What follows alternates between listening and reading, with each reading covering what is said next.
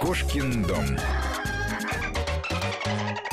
Возвращаемся в студию, говорим мы о мужском, но не только, как мы выяснили, развлечении, об охоте. У нас в студии, напоминаю, председатель женского охотничьего клуба кандидат биологических наук охотница Елена Горбунова и главный редактор русского охотничьего журнала «Охотник» Михаил Кречмар. Мы поговорили, к сожалению, о том, что не учат охотников у нас ничему, что они не могут отличить зайца от волка порой что очень печально. А помните раньше, это же древняя традиция русская, царские охоты, помните? Да. Вот это же было красивое зрелище. Но у нас есть несколько компаний, философия. которые возрождают царские Правда? охоты. Да. А, а как они это делают? На лошадях, верхом, с борзыми. А сколько вообще это стоит поучаствовать э, в таком мероприятии? Я не готова ответить на этот вопрос. Я участвовала в этих охотах, но как приглашенный. А вообще это сколько это стоит? Вот я... Да, это стоит. Охота удовольствие достаточно а, а дорогое. Из чего это складывается сумма? Ну, охота у нас складывается в первую очередь это из лицензии Да. и путевки. А лицензия это что такое? Лицензия это государственный сбор за право пользования животным миром. Это раз в год это выдается? э, мы по старинке называем это лице- лицензия, сейчас это называется разрешение. Оно на сколько выдают? Либо на одно животное, либо на сезон, либо на день. Э, Понятно. А сколько стоит вариантов много. По-разному. Ну так, в среднем. Если я не ошибаюсь, по-моему, там, лось 3000 стоит. э, Это медведь- один, один лось? или- Один лось, да, лице... Ага. вот само разрешение вот это стоит. На убийство Медведь, Государственный сбор.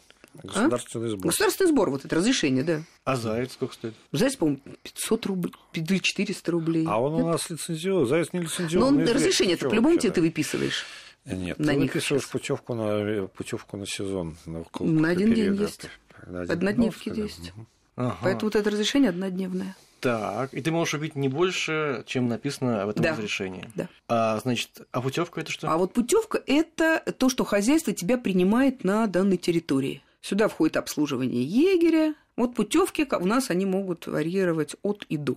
Ну так, например, среднее Ну, на лося в среднем 50-60 тысяч. То есть я должен заплатить 50 тысяч, плюс за каждого 5 тысяч, Нет, вот вы 3000. платите за одно разрешение 3 тысячи, плюс А, за три- путевку 50 тысяч. 53 тысячи. Плюс сюда могут войти сборы транспортные на горюче-смазочные Ну, это материалы, в материалах хозяйстве. Слушайте, это очень дорого. Дорого. 53 тысячи. Да, это заплатить. еще дешево. Это еще не факт, что А, убьешь этого вот лося. Якутский Да, лось я- стоит 100 тысяч Да, и выше. дела. Так а я так и не понимаю, почему тогда это популярно? Откуда у людей такие деньги-то вообще? 50 с чем-то. М, Я понимаю, там кого-то Москва, ладно, но а регионы. Или там может как-то объединиться какие-то ну, Ну, в группы и- регионах для местного населения там, конечно, другие цены. Там, может быть, это вообще цена путевки отсутствует. Мгм, Люди просто получают вот эти разрешения, по ним охотятся. понятно. А, значит, получается 50 плюс 3000, 53 тысячи, это для москвичей. Да, для москвича. А где это охотится за такие деньги? можно? Ну, например, Ярославская область. То есть это центральная Россия области, где-то, да? Рядом с Москвой, близко. Да, столько нового, конечно, тут узнаешь с вами, это интересно, конечно. Мы, э, я сейчас уже начал говорить про царскую охоту, про, про это зрелище, вы говорите, что возрожда- возрождают, но настолько все поменялось, потому что современные времена, современ, современные, скажем так, ассоциируются у меня с охотой с вертолета, вот с этой вот какой-то низкой, подлой... вот Это вот браконьерство, ох- это не охота. Браконьерство, да. Но вот здесь как обстоят дела с браконьерством? Борется ли кто-то? И насколько много браконьеров? Браконьеров у нас много. И вот с учетом начала вот этой кризисной ситуации их количество, конечно, увеличилось. Потому что люди с учетом кризиса уже не хотят платить за путевку деньги, пытаются так или иначе как-то вот животных добывать, не получая на то разрешительных документов. Михаил Арсеньевич, а кто-то ох- охотится за этими э, браконьерами? Значит, смотрите, здесь надо понимать, э, браконьерство делится на несколько категорий. А, Первая, самая распространенная категория – это, конечно, браконьерство местного населения, которое чаще всего само себя не ощущает браконьерами. Оно здесь живет, оно может выйти за околицу с ружьем, и в своем лесу его, конечно, никто не поймает. Это, наверное, 95% всего браконьерства и самая большая нагрузка на природу. Значит, браконьерство, чиновничье и вип-браконьерство, оно, в общем-то, очень невелико по объему, реально. Мы просто о нем чаще всего слышим. Граждане на вертолетах бьются. Вот совсем недавно Мгм. разбился главный герой алтайских всех вертолетных похождений банных. Это охота чиновников с джипов, это охота прокурорских работников, достаточно много всего. Но понимаете, в чем дело? С этим-то как раз бороться возможно. То есть э, они ездят на дорогой технике, Это люди, занимающие достаточно высокие позиции. И в тот момент, когда они понимают, что с ними активно, что им кто-то активно противостоит, они, по крайней мере, перестают ездить в те места, где их ловят. При этом, конечно, надо понимать, что ущерб, который приносят эти люди, он в сотни, в тысячи раз меньше, чем тот ущерб, который приносится диким браконьерством местного населения. Угу. Я просто как заместитель главного инспектора заповедника в прошлом это очень хорошо знаю. Мы совсем с этим сталкивались. И с этим, наверное, этим. уже невозможно бороться с таким а... бытовым браконьерством. А, нет, возможно. А как? Повышением материального уровня жизни населения. Только одним. Нет другого способа. А кто за этим следит? За этим следит госохотинспекция, охотнадзор. Как правило, это люди из этих же мест. Полиция, как правило, родом из этих же мест. У них есть, как правило, свои крушуемые ими группировки. Угу. Сказать, с одними они борются, других они поддерживают. С другими мясо да, делят. Да, где, да, где-то они занимаются этим сами. Иногда у нас говорят со ссылкой на ту же Африку, что вот если, например, разрешить у нас стрелять по браконьерам, браконьерство исчезнет. Или если мы, например, э, будем за лося человека сажать в тюрьму, то браконьерство исчезнет. Нет, оно не исчезнет ни в коем случае. Будут специально назначенные люди, которых будут в эту тюрьму сажать. Все договорятся, как это у Стругацких. Пауки договорятся. Поэтому я вижу всего один путь – это повышение просто жизненного уровня сельского населения. Нет другого пути. Нигде нет. В Африке, ну, стреляют этих браконьеров. Вместо одних нищих браконьеров приходят другие нищие браконьеры. Стреляют еще и этих, а там но черные женщины при этом усердно плодятся. Если у нас их начать стрелять, будет то же самое совершенно. Не знаю, Миша, а я бы все-таки усилил ответственность за браконьерство.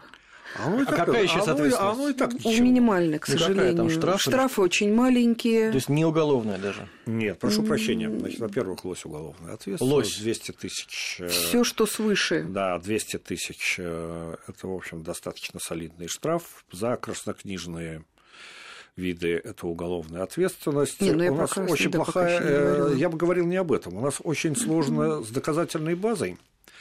То есть, на самом деле, у нас проблемы на процессуальном юридическом уровне. А, более того, идея Всеволода Борисовича Степаницкого, который занимается у нас особо охраняемыми территориями, была когда-то, это разрешить охотинспекторам следственные действия на месте. То есть, на самом деле, наделить их теми же полномочиями, которые имеют капитаны судов.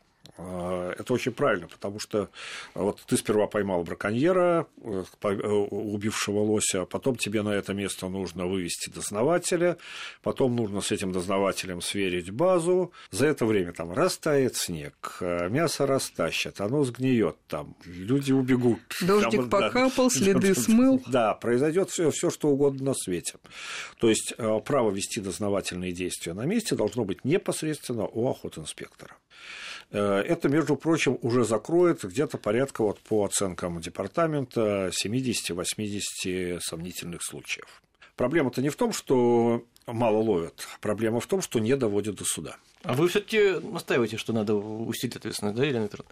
Я считаю, да. Есть какие-то прецед... прецеденты, когда наказывали людей там такими большими штрафами 200 тысяч рублей? Ну вот есть, я знаю, например, в Оренбургской области поймали э, браконьера, добывшего 176 сурков. У меня даже есть совершенно замечательная фотография, где багажник битком забит шкурками уже снятыми. Угу.